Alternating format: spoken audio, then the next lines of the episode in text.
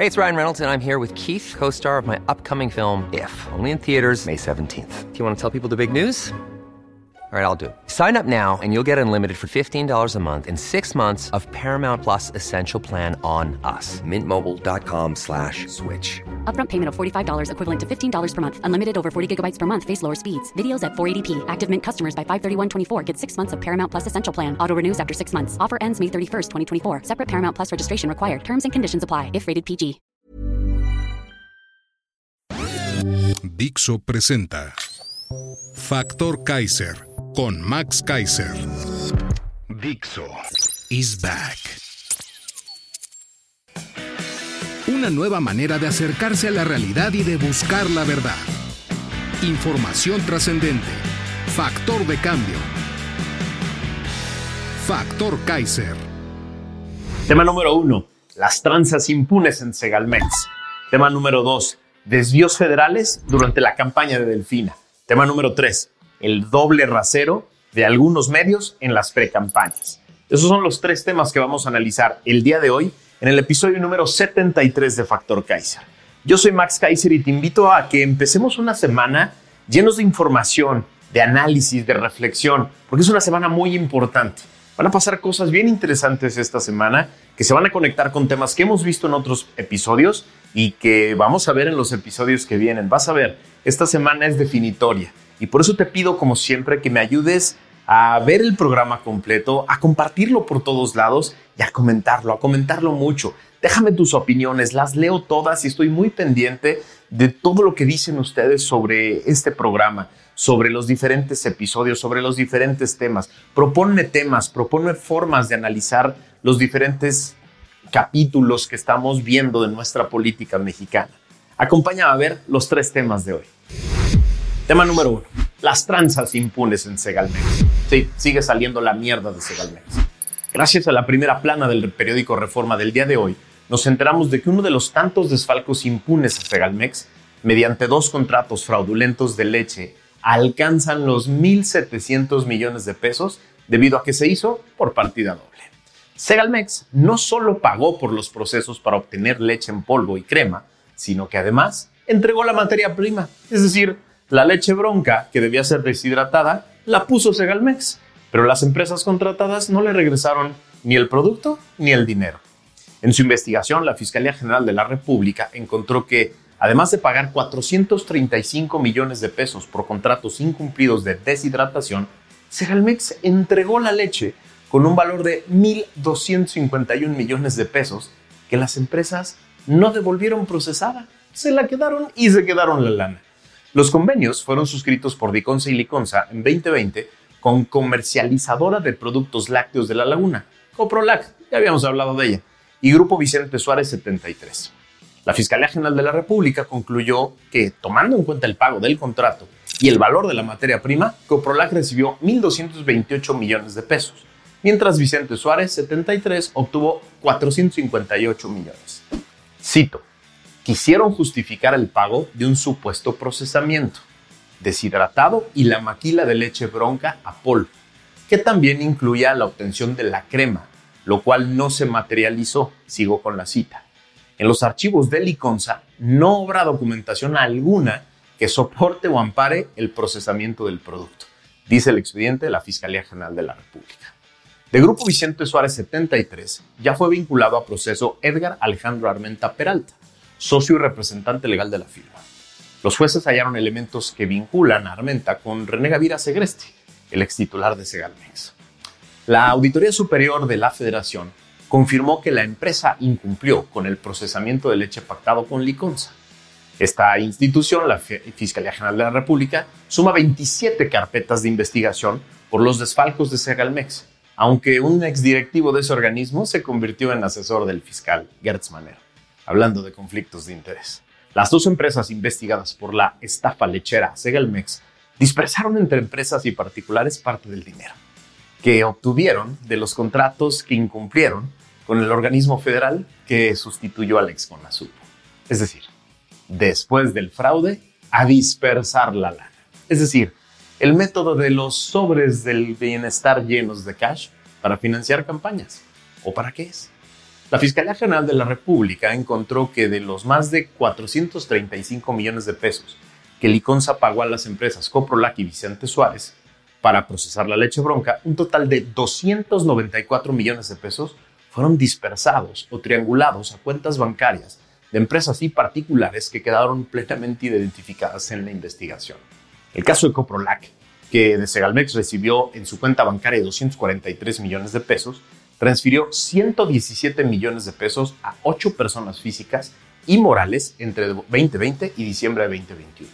Los beneficiarios, Oscar Iván Medina González, Importaciones Juárez Martínez, Lecusin Banquetes, El Trébol de San Juan, Juan Carlos Burillo González, Productos Loneg, Carlos Ernesto Herrera Reza y Servicios Domicil.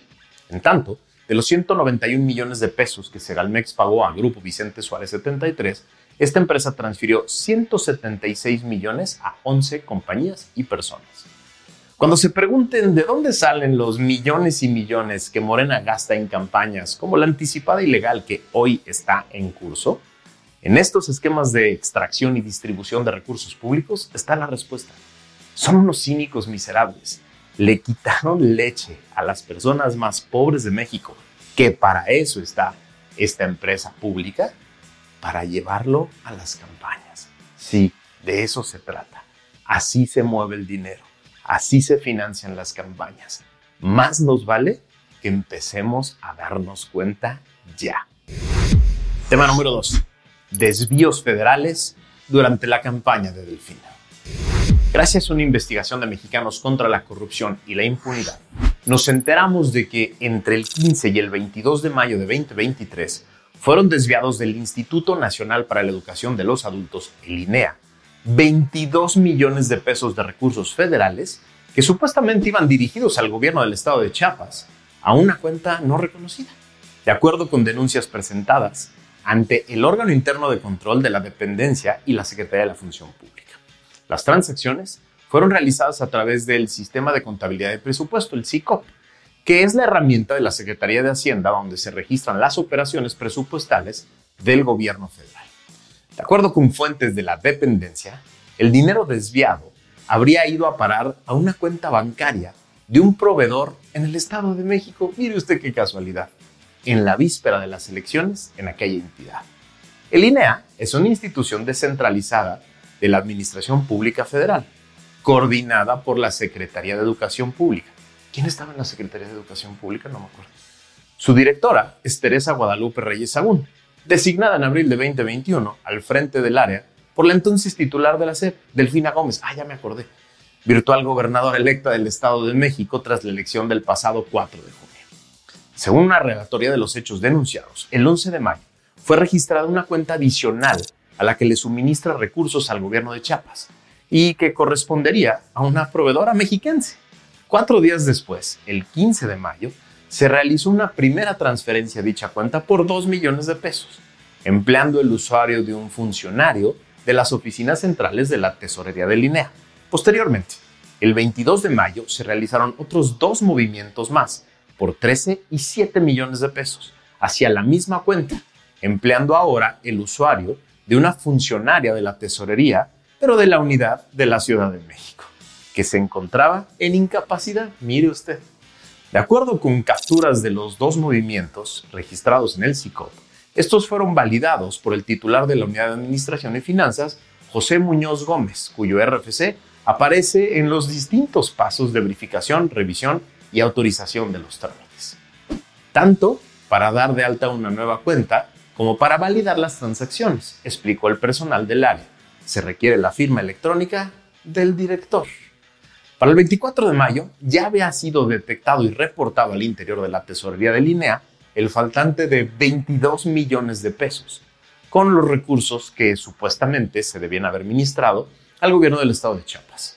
Los hechos fueron denunciados ante la propia tesorería el 25 de mayo, como consta en oficios en poder de mexicanos contra la corrupción y la impunidad, donde también dan vista a los titulares de asuntos jurídicos y del órgano interno de control del instituto. Es decir, otra nauseabunda historia de los sobres del cash del bienestar para financiar campañas de Morena que se llenan con los desvíos de instancias federales que luego no se investigan. Decenas de casos impunes de los que nos hemos podido enterar gracias a valientes investigaciones y denuncias como esta. Pero te hago preguntas, ¿te puedes imaginar cuántos casos hay que no han sido denunciados o investigados? ¿Cuánto nos ha robado Morena para financiar sus campañas? De estos esquemas de corrupción están saliendo los millones y millones de pesos que están gastando hoy por todo el país los precandidatos a la presidencia de Morena en su campaña ilegal. ¿Por qué los medios tradicionales de comunicación no están encima de la pregunta sobre el dinero? Sí, en este programa hemos documentado y analizado uno tras otro, tras otro, tras otro casos de corrupción que se convierten en escándalos de desvíos multimillonarios de dinero que no se investigan, que no acaban en nada, que no acaban en ninguna sanción. Pero ¿sabes qué? Si acaba en algo, tu dinero. Tu dinero acaba en sobres, tu dinero acaba en campañas. Esos millones no se quedan en algunas cuentas bancarias de algunos funcionarios o de empresarios. No, sí se quedan una parte, pero esos millones acaban en campañas ilegales. Esos millones acaban rompiendo por completo la equidad de la competencia. Más nos vale que empecemos a ocuparnos de exigir cuentas de cada uno de sus pesos, porque no solo está en juego eh, la impunidad y la corrupción que se propaga por todos lados, están en juego la equidad de las competencias electorales, porque esa lana ya está dando vueltas por todos lados, distorsionando por completo la oportunidad que tienen unos y otros de competir. Tema número 3. El doble rasero de los medios en las precampañas. Morena lleva dos semanas en esta precampaña anticipada y legal que lanzó el propio presidente López. A pesar de la evidente simulación, porque todo mundo sabe, absolutamente todo mundo sabe quién va a decidir, a pesar de la evidente ilegalidad del proceso y de los cientos de millones de pesos de fuentes absolutamente oscuras y por lo tanto ilegales que se están gastando, varios de los medios de comunicación más importantes de México ya decidieron cerrar los ojos ante estos elementos y están yendo a cubrir las campañas y los actos de los precandidatos como si fueran normales. No hay cuestionamientos a los métodos ni al financiamiento y aceptan sin problema la farsa de que están eligiendo a un supuesto coordinador de la defensa de no sé qué madres, a pesar de que todos, absolutamente todos, incluido el propio López, han dicho en varias ocasiones que están eligiendo a su candidato a la presidencia. Así lo han dicho. En cambio, esos mismos miembros de medios de comunicación le dan todo tipo de espacios y voz a quienes analizan y critican cualquier decisión respecto del método y las opciones de la coalición opositora implacables cuestionan la idoneidad, la legalidad y la representatividad democrática del método que está diseñando la coalición opositora. Y qué bueno que lo hagan, porque sirve.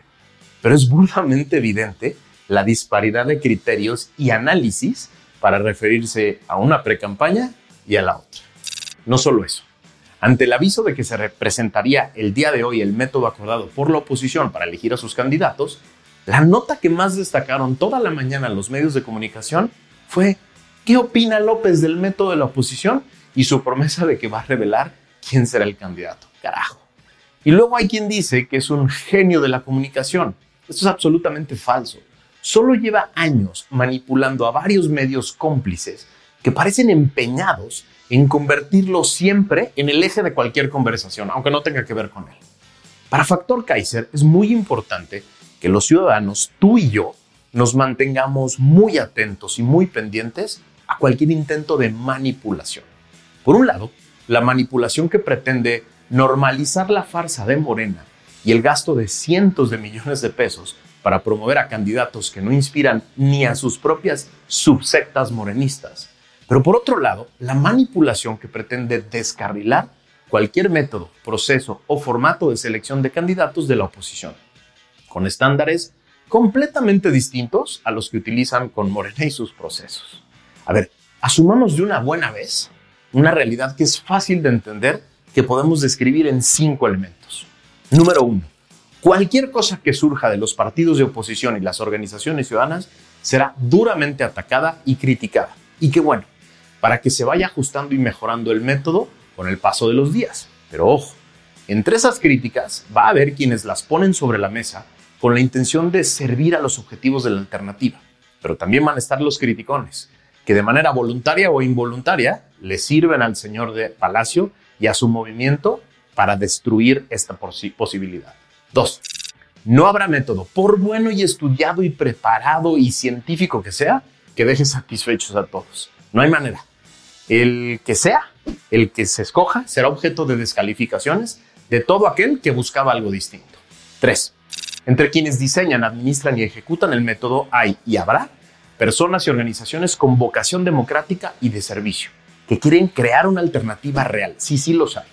Pero también hay otras personas y otras organizaciones que solo quieren jalar agua para su molino. Esto es perfectamente normal en cualquier tipo de proyecto político. Los que solo están ahí para obtener algo rápido se pueden convertir en los más acérrimos críticos cuando vean que no obtendrán eso que querían.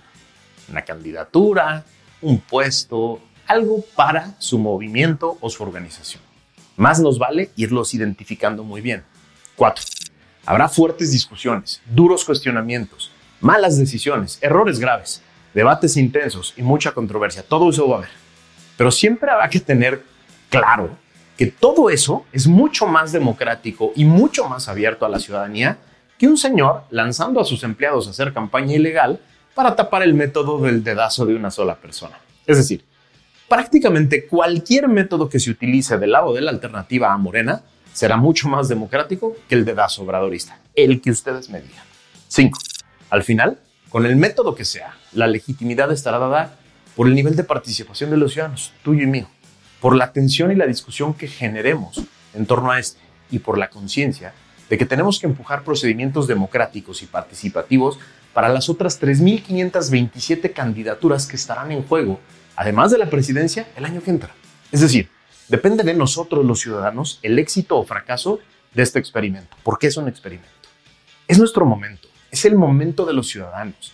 Es la hora de ponernos a construir una alternativa política que nos mueva, que nos ilusione a todos, para acabar juntos con el invierno populista. Es decir, este es el momento de construir esa boleta que nos lleve a las urnas. Sí, ese, esa boleta que no nos haga elegir por el menos peor, por lo que menos nos desagrada. Tenemos hoy la oportunidad de ir diseñando las distintas boletas que vas a tener enfrente de ti en la urna para que sean de personas y de propuestas que te mueven, que te ilusionan, que forman parte de tus causas, que son parte de, tu, de tus necesidades y la de tu familia, de tu comunidad, de tu país. Es un buen momento para empezar. No te dejes movilizar por manipulaciones de uno u otro lado. Genera tu propio criterio. Observa el método, observa a los candidatos, analízalos, escúchalos, velos. Ve a cada uno de ellos para que tú solito empieces a generar tu propio criterio. En este programa, en Factor Kaiser, estamos entrevistando a todos los candidatos, a cada uno de ellos, a los de la presidencia y a los de la jefatura de gobierno, para que tú los veas, para que tú decidas. Ahí están, aquí en este canal de YouTube y en las plataformas de podcast, todas las entrevistas. Tú las analizas, tú las ves, tú las escuchas, tú las compartes, tú generas el criterio, tú tomas la decisión. De eso se trata. De eso se trata este esfuerzo para que tú y yo nos convirtamos en factor de cambio y recuperemos el destino de este país. Gracias por haberme acompañado. Iniciemos una semana llenos de energía.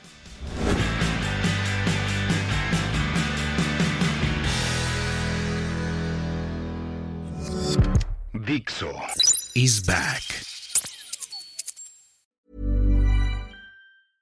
¿No se merece tu familia lo mejor? Entonces, ¿por qué no los mejores huevos? Ahora, Egglands Best están disponibles en deliciosas opciones. Huevos clásicos, de gallina libre de jaula y orgánicos de Egglands, que ofrecen un sabor más delicioso y fresco de granja que le encantará a tu familia. En comparación con los huevos ordinarios, Egglands Best contiene la mejor nutrición como 6 veces más vitamina D, 10 veces más vitamina E y el doble de omega 3 y B12. Solo Egglands Best. Mejor sabor, mejor nutrición, mejores huevos. Visita egglandsbest.com para más información.